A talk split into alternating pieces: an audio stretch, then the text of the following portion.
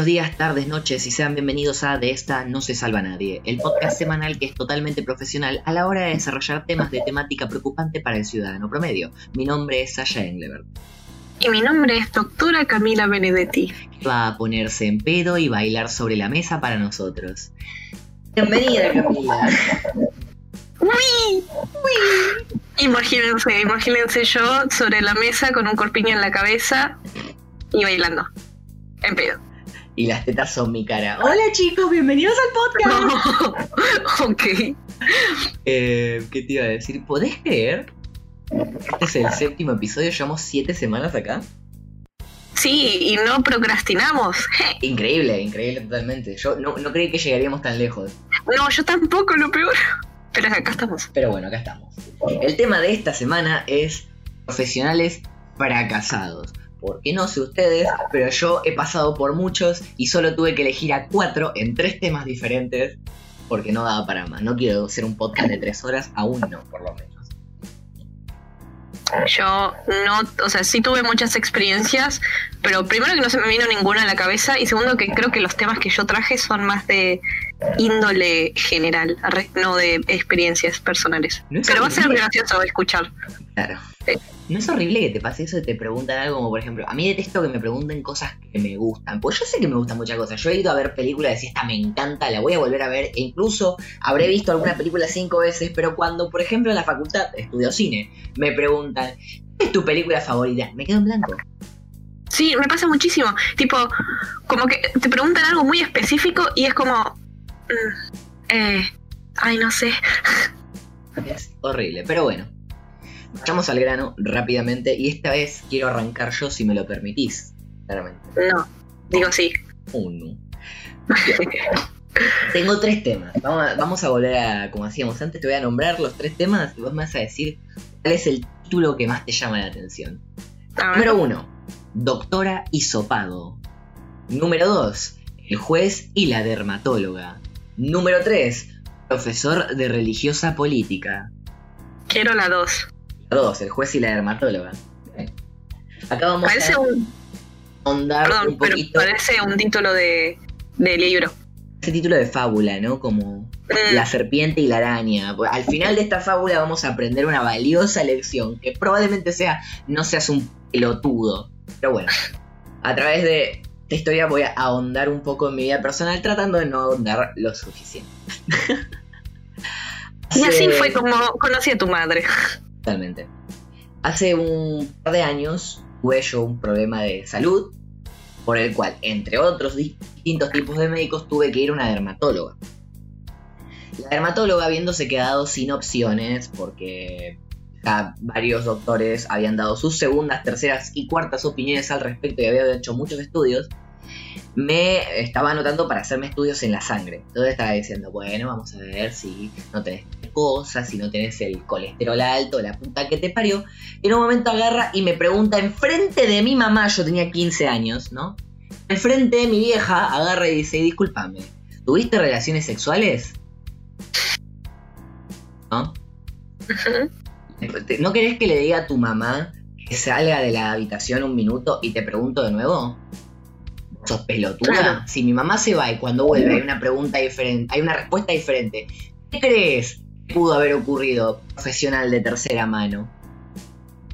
Punto, ¿no? Yo pensé que ella era la única persona lo suficientemente pelotuda para hacer eso, pero no, no, no, me pasó después con un juez. Porque acaba otra, señores, yo en algún momento fui a juicio. Sin entrar mucho en detalle, en un momento estoy dando testimonio.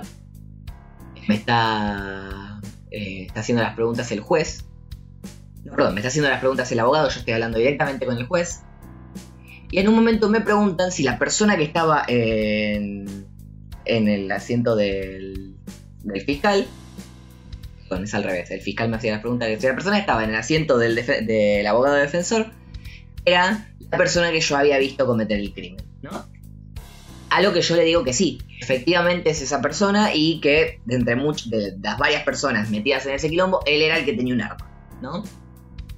A lo que agarra el, juez y me dice, ¿parece? Sí.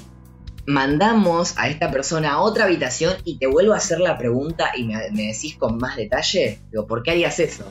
No sé, por ahí te intimida su presencia. De nuevo, le planteo lo mismo. Señor, si el señor delincuente se va, cuando vuelve de repente es culpable, ¿no le parece que las ganas de cortarme la garganta van a ser las mismas que si lo digo ahora mismo enfrente de él? No sé. Idea loca. Voy creer que o yo soy pelotudo o la gente que me rodea es pelotuda y la gran mayoría lo es, pero igual, dale. Media pila.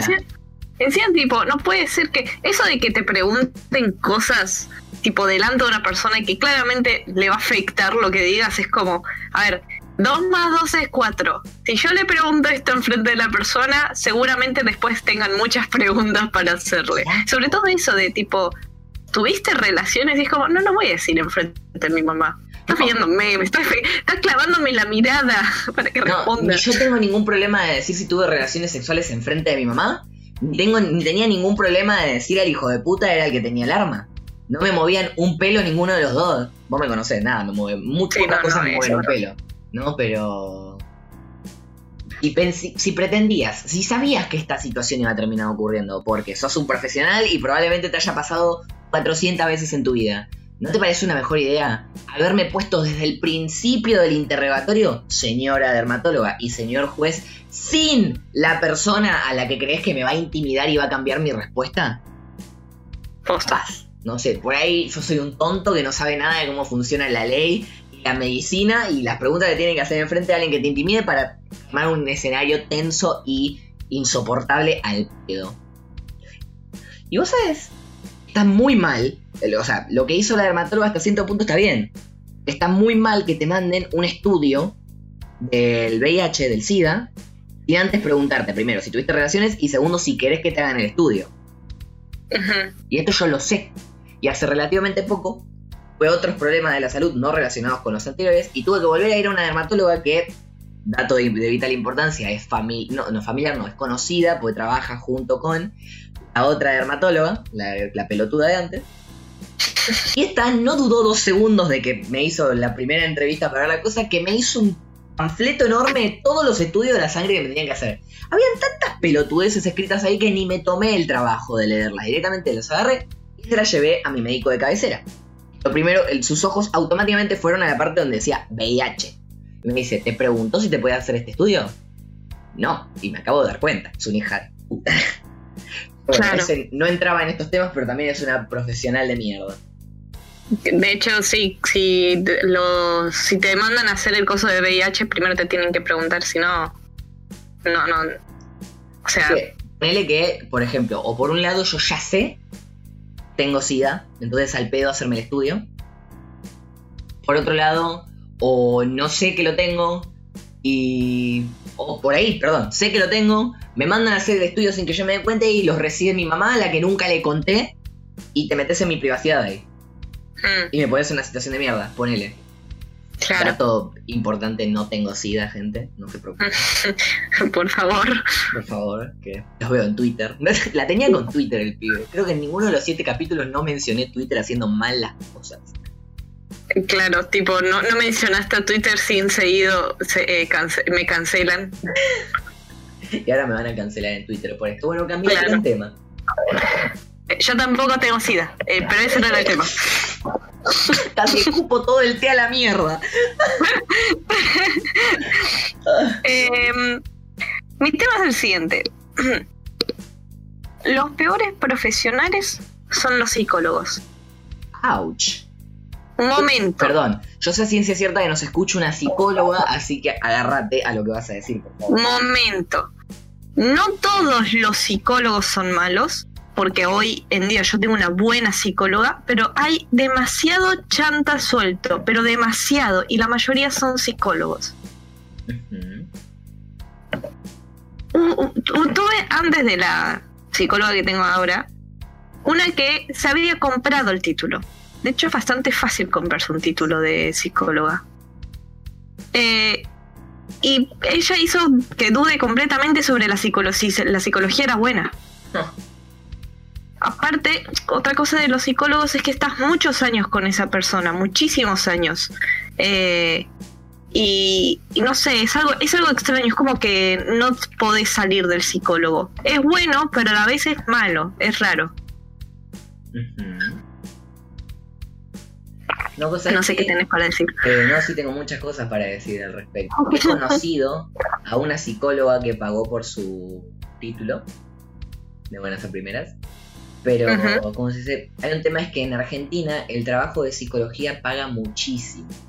Mm. Y por otro lado, eh, no sé si somos el país con más, rozamos por ahí, de ser uno de los países con mayor cantidad de psicólogos por habitante. Entonces, donde hay más, más error también, ¿no? Claro. si, yo construyo una casa siguiendo todas las normas, es probable que el 100% de mis casas estén bien hechas. Si yo construyo 400 casas, es probable que el 10% estén hechas mierda y un 10% es muchísimo. Pero bueno, eh, a lo que voy es que como hay muchísimos eh, psicólogos, hay muchísimos hijos de puta, poco profesionales, y es Argentina, así que ese número se eleva también. Sí. No, encima es, es, eso, es Argentina. Hay mucha gente que dice que ser profesional y que es un chanta, ¿no? Pero ¿por qué? Porque eh, como siempre están buscando cómo cagar a la otra persona para ganar dinero, es como, bueno, vamos por el lado fácil. Es muy argentino eso. Totalmente. Te puedo cagar, lo voy a hacer. Es que sí, es literalmente es tipo, acá no, no existe algo así como solidaridad de tipo, che, no sé qué, siempre te la tenés que rebuscar. ¿Viste la ley y si no, a alguien le tenés que pisar la cabeza. ¿Viste la ley de Murphy? Que si algo puede salir mal, va a salir mal. Sí. Acá es si alguien te puede cagar, te va a cagar. Es la ley del Murphy argentino. La ley de que sos un Morphy. Cuestión. Una Morphy. Camila. Eh, no, sí, mi familia, por lo pronto, sin entrar a cosas personales y todo eso. Si no me equivoco, casi todos los psicólogos, por lo que ha pasado, al menos un miembro de mi familia ha sido una persona desastrosa y que ha hecho más mal que bien. De nuevo, conozco psicólogos muy buenos. Iba a dibujo con una psicóloga que era genial. Y. Ahí pasó el pito chico en moto. Ahí va el psicólogo. run, run, la tengo re grande porque mi moto hace quilombo. ¡Pelotudo! Bueno, como estaba diciendo. Sí. Eh, no, sí, yo hacía dibujo con una psicóloga. Esto lo voy a dejar, no lo voy a acordar. Con una psicóloga que era muy buena y por desgracia nunca llegué a pedirle que sea mi psicóloga. Pero bueno. Dije que no iba a hablar de cosas personales y ahora acabo de dejar muy en claro que necesito un psicólogo. ¡Cuestión!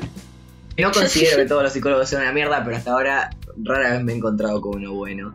Qué divertido. Mm. Pero bueno. El otro al que también le puedo pegar muchos palos es a los psiquiatras. ¿Por qué? diferencia entre psicólogo y psiquiatra, Camila? Psicólogo es el que básicamente analiza tu cabeza con la palabra. Y psiquiatra es el que analiza tu cabeza con medicamentos. Mira esa definición que me acabo de mandar. muy bien. Eh, básicamente esa es la diferencia. Uno te da eh, uno te da recetas médicas y el otro puede darte recetas médicas, pero no es algo habitual. Eh, esa es la diferencia. Y los psiquiatras, o sea, muchos psiquiatras dan, dan, dan cada vez más medicación cuando no ven cambios. Y hmm. llega un punto en el que, no quiero hablar muy personalmente, pero mi hermano tiene muchísimas medicaciones por esa razón. Eh, y, tampoco, o sea, no descubrían qué, era lo que tenía. O sea, y cada vez le dan más, más, más, más y ahora tiene las manos temblorosas. Eh, es horrible. Más de una vez de casos de gente que iba al psiquiatra, ¿no? Y que porque los síntomas se parecen mucho y no ahondan mucho en el tema, que pone, no sé de psiquiatría, así que capaz que me estoy mandando cualquier moco en decir esto, pero ponele que es una persona que el psiquiatra le diagnostica depresión porque tiene unos síntomas parecidos a la depresión y resulta que la persona tenía esquizofrenia y entonces lo llenan, lo bombardean con fármacos que no eran para lo que necesitaban y lo terminan haciendo aún más mierda, ¿me entendés? Creo que la historia entera del juego este, ¿cómo se llama?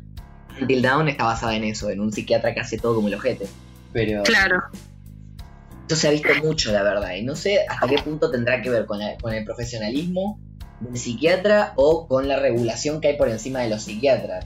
Porque los doctores, por ejemplo, siempre tienen muchas metodologías de vamos desde lo menos intrusivo hasta lo más intrusivo, mientras en el medio vamos viendo qué te podemos hacer. No te voy a abrir la cabeza si tienes un dolor, eh, un dolor constante. Primero vamos a averiguar qué tipo de cefalea es, así, van de lo menos intrusivo a lo más intrusivo. Los psiquiatras de repente dicen, tiene esto, esto y aquello. Para mí que es depresión, toma, mate esto tres veces al día, ¿no? Claro. De hecho, yo conocí a una chica que se queda, eh, se quedaba dormida por toda la medicación que le daban y encima tenía un problema de la panza, entonces le daban una medicación también para eso. La mina era una chica re lúcida, re divertida, re alegre todo el tiempo. Empezó a tomar eso y empezó a como deprimir rápido. Eh, se quedaba dormida en el baño. Uh, Estábamos en un viaje y, y tipo, no, la chica no había vuelto en toda la noche y mm. nos quedamos tipo bastante preocupados porque no la vimos en la cama y vamos al baño y está dormida en el baño. Fue tipo, amigo, ¿qué tienen esas medicaciones? Horrible. Y a mí lo que me pasó fue que, o sea, yo por suerte voy a tanto una buena psicóloga como un buen psiquiatra. O sea, yo tuve realmente mucha suerte porque te pueden tocar malos y te pueden cagar. O sea, te pueden realmente cagar bastante la vida. No, no digo que todos sean iguales, pero... Ah, ah eh, y a mí lo que me pasó es que una medicación me hacía, me hacía muy sensible, o sea, me ponía a llorar por todo. Y, me, y mi psicóloga me dijo, bueno, listo, no la tomes más.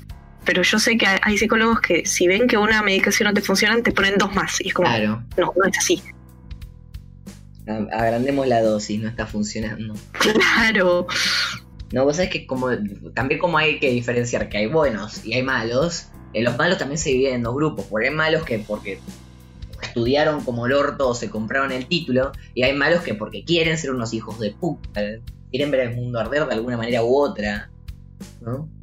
Pero bueno, no, no mucho más en eso porque yo ya estoy sintiendo me están clavando un tenedor en el hígado en este momento. Sí, posta, yo también. Eh, vos sabés que yo tengo una salud bastante... deja mucho que desear, muchas veces es frágil, pero y muchas veces he estado en medicaciones que me han dejado tonto. Es más, últimamente con uno de los últimos problemas estuve tomando una medicación que eh, los primeros días antes de que mi cuerpo se acostumbre a esa medicación me dejaba muy dormido. Y en un momento mm. casi me desmayo. no me acuerdo si estaba en clase. Sí, creo que estaba en clase. Que yo tengo, Camila y yo tenemos clases a la noche. Vos también tenés clases a la noche, ¿no? Para. Sí, sí, sí, sí. Ah, Camila y yo tenemos clases a la noche.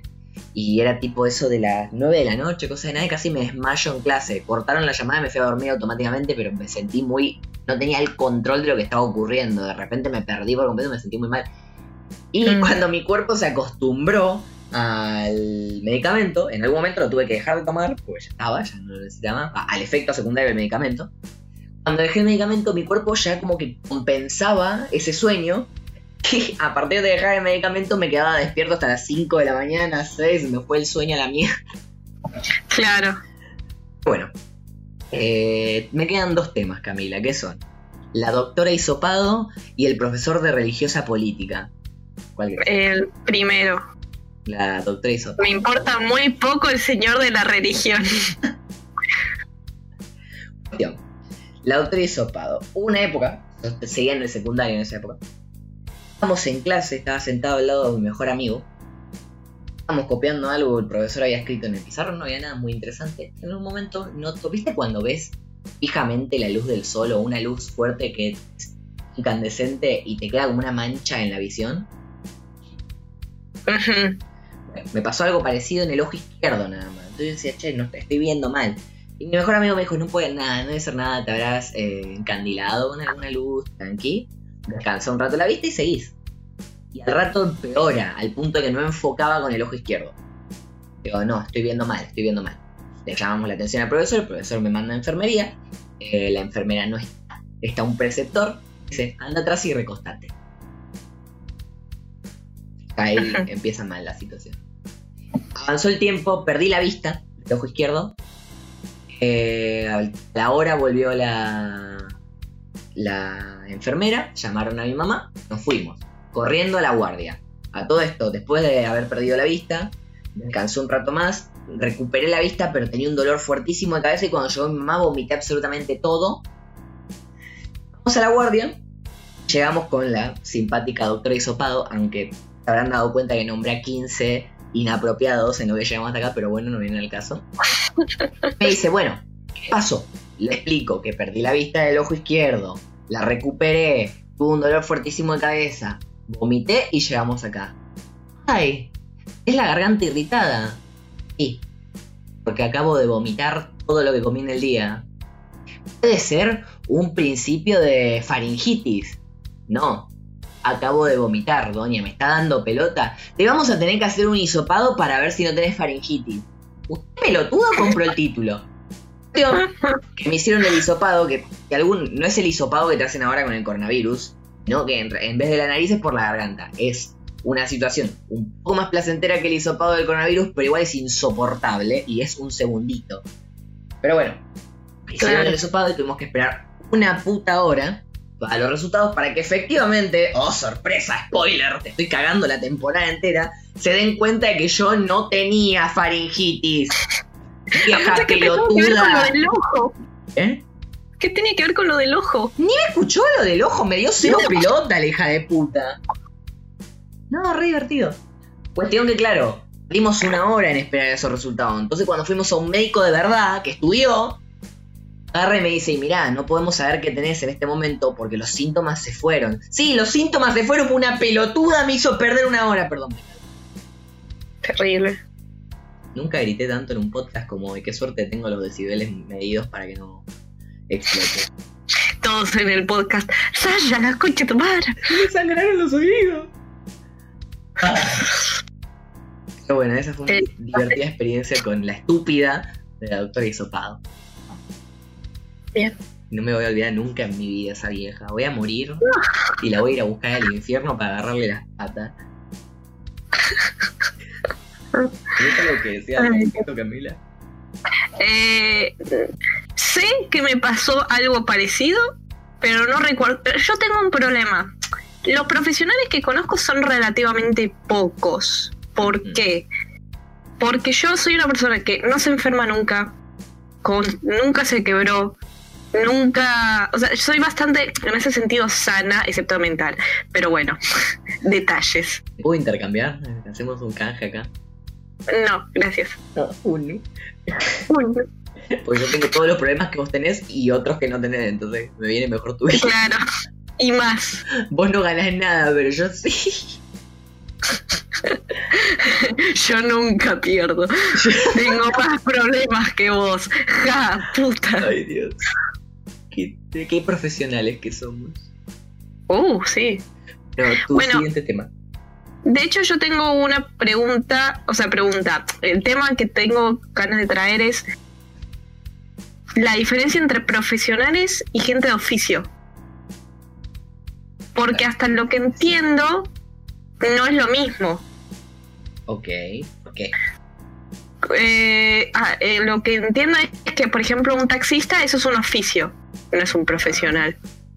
Pero un doctor sí es un profesional. O sea, no entiendo cuál. Supongo que es algo del título, pero no, no. Por definición, un profesional es alguien que ejerce una profesión por la que le pagan. Así que un taxista es profesional.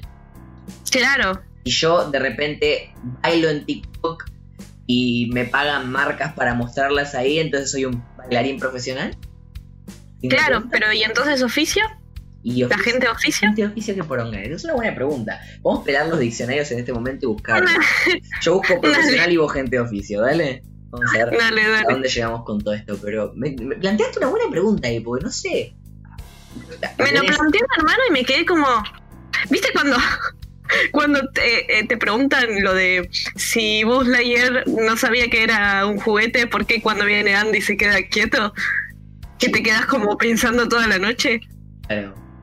Pero es, es como esa costumbre humana de querer buscarle la respuesta a todo. Capaz que esto no tiene respuesta y las dos son la misma mierda, pero dicha de forma diferente porque a alguno le pintó ponerle otro nombre y punto, ¿no? Pero. Esto, Uh, hay una definición jurídica. profesional dice la profesión u oficio relacionado con ellos. Persona que ejerce una profesión. ¡Te mataste, Google! Ah, yo tengo acá oficio. Es el trabajo habitual que realiza un individuo, específicamente, no, especialmente referido a la destreza manual o esfuerzo físico, como medio para ganarse la vida. Oficio se usa también para referir un servicio o cargo que se ocupa. O sea, todo. No sé por qué lo limitó al esfuerzo físico y no sé qué, si después iba a meter todo lo demás del capo, ¿no? Claro. Acá dice, ¿qué es profesional? Profesional es la persona que ejerce una profesión, gracias. Es decir, la persona que trabaja en un área laboral específica y especializada, cuyo conocimiento adquirido por medio de una instrucción universitaria bien se usa como adjetivo calificativo para expresar que algo pertenece a la profesión. Claro, el, el adjetivo calificativo lo dejamos de lado. Dice, cuyo conocimiento adquirido por medio de una instrucción universitaria. O sea, un profesional es alguien que tiene título. No, sí, no, no entiendo, estoy muy confundida. Estas cosas que depende de la página donde la veas te dicen cosas diferentes. No sé. No, no quiero ahondar mucho al respecto. Como siempre, chicos, somos dos tarados de 21 y 24 años en un podcast que encontraste de puta casualidad en Spotify. Nada de lo que decimos es ley, ¿eh? No, no pretendemos que compartan lo que decimos bajo ningún concepto. Escúchenos mientras están lavando los platos y entreténganse una horita, punto. Y pregúntense qué es oficio y qué es profesión. Dale, si están cerca sus madres, pasan el auricular y les muestran aparte de la pregunta y le dicen, mamá, ¿qué es oficio y qué es profesión? Y van a ver cómo les pegan un chanclazo en la nuca. Bueno. Claro. No sé, no sé a qué conclusión llegar al respecto, Camila, me cagaste. Me, me parece que esta, esta pregunta es una pregunta sin respuesta y que nos pueden responder ustedes. Lo, dejamos para que ustedes definan. Eso, si nos alcanzan en nuestras redes sociales personales, el Instagram del podcast o lo que sea, díganos ustedes qué creen personalmente que es la diferencia entre alguien profesional y alguien de oficio. Claro. Qué divertido, somos todos unos influencers. Siguiente tema. Me queda el profesor de religiosa política. Bueno, dale, tiralo, ya fue. Esto fue en 2015, me acuerdo porque estábamos en elecciones acá en Argentina. Y yo iba a un colegio, a un secundario religioso, era salesiano, medio hipo, perdón. Cuestión, eh, pusieron en un momento en religiosa a un chabón que recién había recibido su analítico, si es que lo había recibido, pero ya le veías la cara de pelotudo de lejos. La religiosa, que ya era una materia que nos importaba poco, que por lo general la gastaban para hablarnos de alguna pelotudez de la Biblia y que escribiésemos entendíamos al respecto.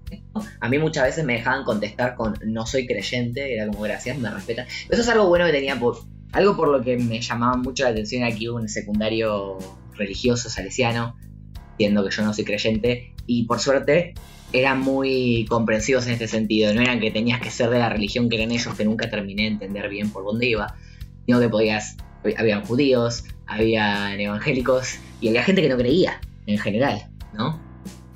Eran muy respetuosos en ese sentido, pero bueno, volvamos a este pilotudo en específico.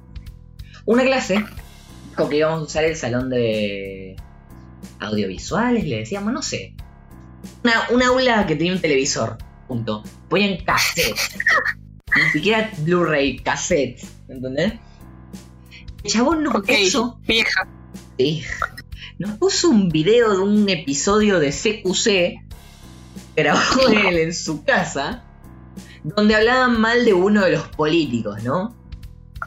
Y te lo comparaban con que decían, por ejemplo, te decían que eh, el pelotudo de Marcelo Tinelli eh, iba a votar por este político. Y míralo a Marcelo Tinelli, te lo ponían a Tinelli en su programa con una peluca rubia caminando con tacones. Y. ¿Qué poronga tiene que ver esto con religiosa, no? Olvidándonos de los tintes transfóbicos y falaces que hay detrás de todo esto que acabo de ver, ¿no? ¿Qué mierda tiene que ver con. ¿Cómo se llama? Con, con cultura religiosa. Y es una discusión que traté de tener con este profesor. En un momento. Eh, recuerdo, yo tenía 14 años en ese momento, tampoco era un debatidor profesional y muchas veces la voz de un adulto podía frenarme en esa época. Traté de decirle, le digo, mira, que lo cuente que era el Sasha de 14 años, ¿no? le digo, me pare- esto es, eh, conoce la falacia de Adverecundian, mirá, me encanta que yo de chiquito decía eso, que no es joda. Oh, es una autoridad que no tiene nada que ver. ¿Cómo no tiene nada que ver? Sí, Marcelo Tinelli es una autoridad. Pero no es una autoridad política y esto es una clase religiosa. Pero bueno, al punto que el profesor me dijo, bueno, dejaré la palabra a tus compañeros, me sentí re atacado y me callé la boca, me sentí re mal ese día. Y lo primero que hice fue hablar con el gerente, el regente del, del siglo superior, a ver si le podían meter una pata en el orto. Dijeron que iban a ver qué hacían y nunca pasó absolutamente nada al respecto, así que bueno. Pero el hijo de puta tenía que dar cultura religiosa nos habló de política de la forma más horrible posible. Un video de Con CQC. CQC. Con CQC. Ay, Dios. Dios. No me la puedo creer. Bueno, esa es mi divertida experiencia con otro profesional mogólico. Creo que de ese me hablaste. Es probable, es probable. Muchas de las cosas es probable ya te las haya contado. Pero Puede ser, pu- puede ser. siempre viene bien traerlas al podcast. De hecho, en ese colegio vos tenías como muchísimos enemigos. Tratemos de hablar mucho al respecto, ¿no? Dios, Dios. No, sí, la poca gente a la que quería dentro de ese lugar se murió, se fue o la está sufriendo ahí adentro. Así que. No, no tengo, mu- no tengo muchas cosas buenas que decir al respecto de ese lugar. Así que si mientras las malas sean coherentes, las voy a decir y punto. ¿Qué crees que te diga? Claro. Tampoco voy a De hecho- decir que eran unos hijos de puta porque sí. Claro. Que de hecho me parece algo extraño tener clases de catequesis. Siempre, como yo no fui a nada religioso, entonces cuando me dicen no, porque tuve clases de catequesis, como, ¿qué haces? ¿Lees la Biblia? Eh. ¿Qué haces en clases de catequesis?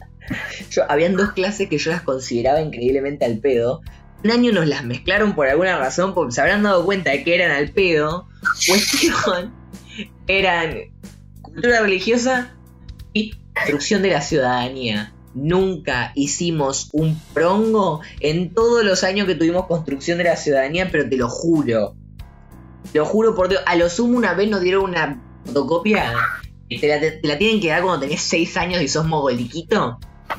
Mm, Y vos, yo quiero que vos me digas, vamos a analizar esta situación. Vamos a decir qué carajo tiene que ver con construirte como un ciudadano. La fotocopia te decía, leer hasta el final y completar los pasos, ¿no? No sé. Paso 1. Doblar la esquina inferior derecha de la fotocopia, ponele. Paso 2. Escribí tu nombre en la parte de atrás de la fotocopia. Ta, ta, ta, ta, eran 20 pasos para que el último diga no hagas ningún paso. ¿No? Ah, qué gracioso, jaja, caíste, hiciste todo, pero porque no leíste la fotocopia, la fotocopia te decía que la leas entera. Eh, ¿Y por qué tiene que ver con construir la ciudadanía? No sé, no, no. Parece más un, no sé, un juego de esos que encontrás en internet y Claro. que- que- Pero yo en ese momento sentía que me había inscrito en la escuela equivocada y que estaba rodeado de gente con síndrome de Down. Ay, Dios. Increíble, totalmente increíble. Pero bueno, es algún tema. Pero bueno. Eh, la verdad es que no, yo hoy traje poquitos temas. No hay problema. Un, un episodio light cada tanto no viene para nada mal, la verdad. Y este me gustó, Ah. grité mucho. Sí, realmente sí. He agitado de gritar, gente. Pero bueno, ¿es algunos datos interesantes? Sí, traje 20 datos curiosos sobre oficios comunes que debes conocer. ¡Uah! A ver. Los y las azafatas de vuelo son entrenados por personal de la Armada, la Marina y los bomberos. Bueno, Yo ver, no sabía. tiene sentido. Porque tienen que hacer muchas cosas. Pero no sabía que tan así. Claro. Yo, de hecho, no, no sabía. Y de hecho, tenemos a nuestra amiga que hizo el curso de azafata. Mal. Pero en ningún momento me contó. Claro, que es la misma que es la bruja, que es la misma que es la de los chocolates, que es la misma que. No, no, es la misma que hace 10.000 cosas. Claro. Pensad lo que quieras, ya lo hizo. Eh, Ah, habrá em, hecho sí lo hizo. Los conductores de camiones hacen más de 200 kilómetros al año. Alta paja. 200 kilómetros, dijiste. No, 200 mil. Ah, digo, 200 kilómetros no es nada. 200 kilómetros. 200 hacía mil ya me duele un poco más el orto. Llevará, yo estoy muy seguro de que en la guantera los camioneros de- abren y hay una cajita dorada que la abren con mucho cuidado y sacan un marcador a redibujarse la raya del orto porque les debe quedar chato. Es que, de hecho, creo que por eso la mayoría de, o el estereotipo de camionero es gordo, porque necesitan lugar ahí abajo para poder estar tantas horas sentados. Ah, yo quiero un camionero que esté retrabado y claro, hace sentadillas, entonces tiene terrible ojete a sentarse los 200.000 kilómetros y que no le pase nada. Claro. Eh, por favor, si alguien hace un fanart super porno de eso, que me lo mande a mi Instagram. What the fuck, vaya. Ah, el camionero trabado, por favor. El siguiente dice, más del 40% de los trabajadores sociales tienen problemas de peso. Trabajadores el- sociales. ¿Qué entra de trabajador social? El- la ABL, alumbrado de barrido y limpieza. No sé, es el oficio con mayor índice. Según una investigación, es el oficio con mayor índice de eh, obesidad. ¿Cuál es el oficio? Trabajadores. ¿Cómo dijiste? Sociales. Sociales. Imagino que estarán los basureros. eh, no sé, No, los basureros si tienen obesidad cagaron. totalmente. Pero he visto basureros gordos. También he visto suderos gordos. Vi mucha gente gorda. ¿Podemos ir al caso? Eh, la instalación de placas solares es el oficio que más va a crecer en los próximos años. En 2026 se espera que se dupliquen los trabajadores actuales. Ojalá, ojalá sea verdad, porque me parece algo súper... O sea, es una re buena idea tener placas solares que en vez de electricidad. Y estaría muy bueno que se abaraten. En cierto sentido, porque son carísimas. Y al día de hoy existen muy pocas que valgan la pena que vos pagás para tenerlas una vez y ahorres con eso lo que hubieses pagado en electricidad. Y vos sabés Mm. que hay un sistema de placas solares que a mí me encanta, pero resulta que es un peligro poderoso para la humanidad que tenga que vivir alrededor de eso. Y es un pene literalmente gigante ahí de 30 metros, con espejos, recibe la luz y la refleja y... No, al revés, perdón. Al revés. El pene es la placa, ¿no? Alrededor tiene un montón de espejos rodeándolo y apuntándole a él. Entonces el sol alumbra ahí, los espejos le apuntan al este. El pene absorbe toda la energía del sol de eso. Levanta 3000 grados esa poronga. Hermoso. Entonces, todo trabajador que está ahí corre mucho peligro. Pero es mucho más efectivo que una placa normal. Eso hay que tenerlo en cuenta. Esto es raro. ¿Qué? Las mujeres médicas ganan aproximadamente 79 céntimos por cada euro que ganan sus compañeros masculinos. O sea que ganan un 21% menos, dicho Claro. palabras, ¿no? Y, Ujú. y no, la, la brecha salarial es algo que existe, está muy visto.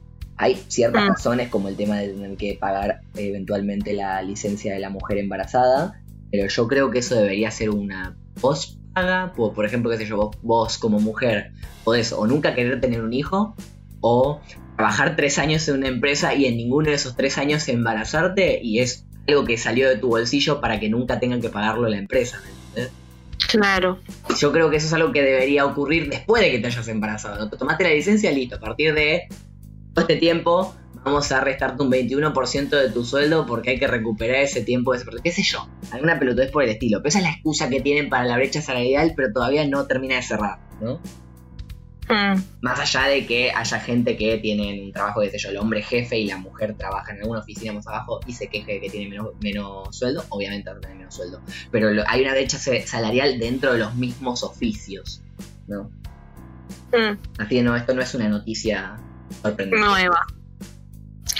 Em, el 48% de los conductores de Uber americanos tienen un grado universitario o algún otro tipo de titulación superior. Pero son Uber. No, pero es que muchos de los Uber no son Uber de tiempo completo, no son como los taxistas. eh, es su oficio. Los Uber, por lo general, más en América, que es un país bastante económicamente muy sostenido. En América es un trabajo para ganar unos pesos extra. Entonces, qué sé yo, el chabón trabaja dos horas a la semana mientras estudia o tiene su propio otro trabajo y son unos pesitos extra que descubrió cómo ganar con su auto que tenía estacionado en el garage por todo el, todo el año el. No sé. Claro. El 77,9 que específico de los programadores informáticos están casados. Eso sí, la media edad es de 36 años. Mowgli no. Mowgli, Mowgli no, pobre Mowgli. Después le pido matrimonio y yo me pongo de rodillas y digo que, si querido programador, ¿querés ser parte del 70 y no sé cuánto, como 9%? ¿70 y cuánto? No, eh, no del, del otro porcentaje. Eh, del sería de 23. No, para, repetí la frase, repetí la- el dato, repetí el dato. El 77,9 Sí, no todo, todo, de todo. los programadores informáticos están casados. Bueno, pelotuda, le estoy diciendo que se convierta en el 70 y tanto, coma 9. Que se ah, case pensé conmigo. que, decí- pensé que dijiste salir del 77. No, no, sos una boluda. Em, Next. Un estudio de la Universidad de Toronto ha encontrado una profunda conexión entre los abogados de éxito y los síntomas de la depresión. Es una charla que tuve una con una amiga el otro día. ¿Cómo carajo hacen los abogados? Tenemos una amiga abogada, tenemos amigos todos. ¿Cómo carajo Sí. hacen los abogados para discutir en un juicio sin llorar? Claro. No sé si alguna vez viste una grabación de un juicio real, pero esas discusiones se ponen re intensas. Sí, sí, sí, sí, Yo se pone. tendría una papa en la garganta o me echo a llorar en el medio del estrado. Claro, y tenés que defender a una persona que está acusada de matar, por ejemplo. O sea, es como, ¿y si, y si realmente lo hizo? O sea, no te crean dualidades. Bien. No sé. Pero ponele que eh, ya sabías que no lo hizo, es inocente, no sé qué, pero la discusión con otra persona. Yo cuando discuto con otras personas a veces se pone tan fuerte la discusión que cuando termina se me baja toda la, la adrenalina y me largo a llorar. Sí, sí. No, a mí lo que me pasa es que llega un punto en el que digo, güey, ¿sabes qué? No quiero discutir más y me voy de la discusión porque es como ya está. re- Gente No de sé, la audiencia, ¿alguno de ustedes es abogado? Y si es abogado, cuando discuten lloran. yo, yo creo que nada, que, que- que por eso no, no fui abogada como mis padres quisieron. Y soy estudiante de cine. Por suerte mis padres no tenían muchas expectativas de mí y aún así lo decepcionan cada tanto. Pero sí. Pobre Phoenix Wright. Menos del 30% de los trabajadores de sitio de comida rápida son adolescentes. La mayoría de ellos tienen 25 más. Claro, porque 25 ya no es considerado adolescente. Pero seguramente tenga mentalidad de adolescente. Mm, probablemente, más si trabajas en un McDonald's, qué sé yo. Según el Instituto de Estadísticas de Trabajo, se espera que el empleo de bibliotecario aumente un 9% entre 2016 y 2026. Me pa' que no, ¿eh? Me parece que se equivocó increíblemente. Las bibliotecas siguen estando muy demandadas, incluso en la era digital. ¿Sabes qué? Bueno, igual acá somos uno de los países que tiene como más índice de gente que lee. Sí, pero somos uno de los países que menos bibliotecas públicas tiene. Exacto. Creo Me que encantaría. uno tenemos. Tener por acá una biblioteca pública donde puedo ir con mis amigos a sentarnos en una mesa y leer algo, no sé, hacer la tarea, juntarnos a hacer la tarea. ¿Entendés lo bonito que es eso y no lo tenemos? Es que el que está, o sea, el que, el que conozco yo está en el centro. Y estaba rotado. Lleno de gente. No, no. tiempo. No, no, no, otro. ¿Cuál? Eh, uno que tiene una estructura rarísima, biblioteca de no me acuerdo qué carajo, que está por Recoleta. Ay, no me sale el nombre. No Biblioteca Nacional. El algo no se llama. El algo. Tiene un nombre de otro edificio incluso. ¿Entendés? Bueno. que diga el estadio y es una biblioteca. Una cosa así. Y, y creo que la única forma de entrar ahí es mostrando el DNI o diciendo tipo, che, vengo a estudiar, una cosa así. Pero no pude entrar, nunca pude entrar. ¿Por qué? Porque o no tenía el DNI Ah, o, pues soy o no sé X razón. Riquísimo. Siguiente. ¿Sabes cuál es la profesión a la que se dedican más criminales después de salir de la cárcel? Magisterio. ¿Qué es magisterio? ¿Ser profesor? ¿Magisterio de magia? No, no, no. Magisterio es por la, ma- la maestría, pero magisterio. ¿Exactamente de qué? Magisterio. Definición de magisterio. Dale. Eh, es el cargo profesión de maestro y la enseñanza que ejerce con sus alumnos. Sí, o sea, maestro. Así que, cuidado chicos, quizás su profesor de informática haya asesinado a toda su familia a sangre fría. Posto, ¿no? Tipo, cuidado. Puede que tu profesor haya estado en la cárcel. Derribé un poste con este dedo. Eh, por supuesto, los accidentes de tráfico son el mayor peligro para los conductores de autobús, pero resbalarse y caerse supone el 20% de las lesiones que sufren. Anda a comprobarlo a la concha de tu madre. Sí, ¿no? Tipo, ok, si vos decís. El derecho de la... Pro no, ¿qué? El derecho es la profesión. y empecé a sentir la prostitución. Profesión con menos variedad étnica en Norteamérica. El 87% de abogados, jueces y oficiales de justicia son blancos y el 60% de ellos son hombres. Repetímelo porque no se entendí yo. El derecho es la profesión con menos variedad étnica en Norteamérica. El 87% de los abogados, jueces y oficiales de justicia son blancos y el 60% de ellos son hombres. Ok. Rico. No tengo mucho que decir al respecto, ¿qué crees No, yo tampoco. Aunque parezca contradictorio, ser oficial de policía es uno de los trabajos con menos riesgo de morir. ¿Qué? Onda, si vos trabajás en maestranza en una escuela, barriendo pasillos y cada tanto echándole la bandina al piso de los baños, es probable que te muera más que siendo policía y que te metan un tiro en la frente. Puta, no se cagaban a tiro, sobre todo porque tiene muchas cosas de, de, de, de, Estados Unidos. En Estados Unidos no se cagan a tiros. Realmente. En 2013... No hay, mucha pregunta, me parece que es primero te disparan y después te preguntan, así que todavía más. Claro. Pero acá en Argentina, sin ir más lejos, hay persecuciones de policías. Hace poco un policía en motos hizo concha contra una mina porque estaba persiguiendo a uno y justo se le cruzó una mina en auto y el señor policía salió volando a la otra calle. Claro. Pero bueno. En 2013 solo fallecieron 10 agentes de los 100.000 que se dedican a esta profesión. Claro, porque ah, me que 90.000 de ellos trabajan en la oficina. La semana pasada, una maestra jardinera asesinó a su alumno. Por lo tanto, es más probable que una maestra jardinera sea homicida que un señor que está en la cárcel. ¿Quién hace todo dato?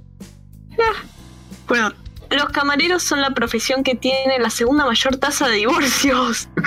Su índice es de 38 por... Ah, oh, Dios, 38,4 eh, más del doble de los siguientes que son los bailarines.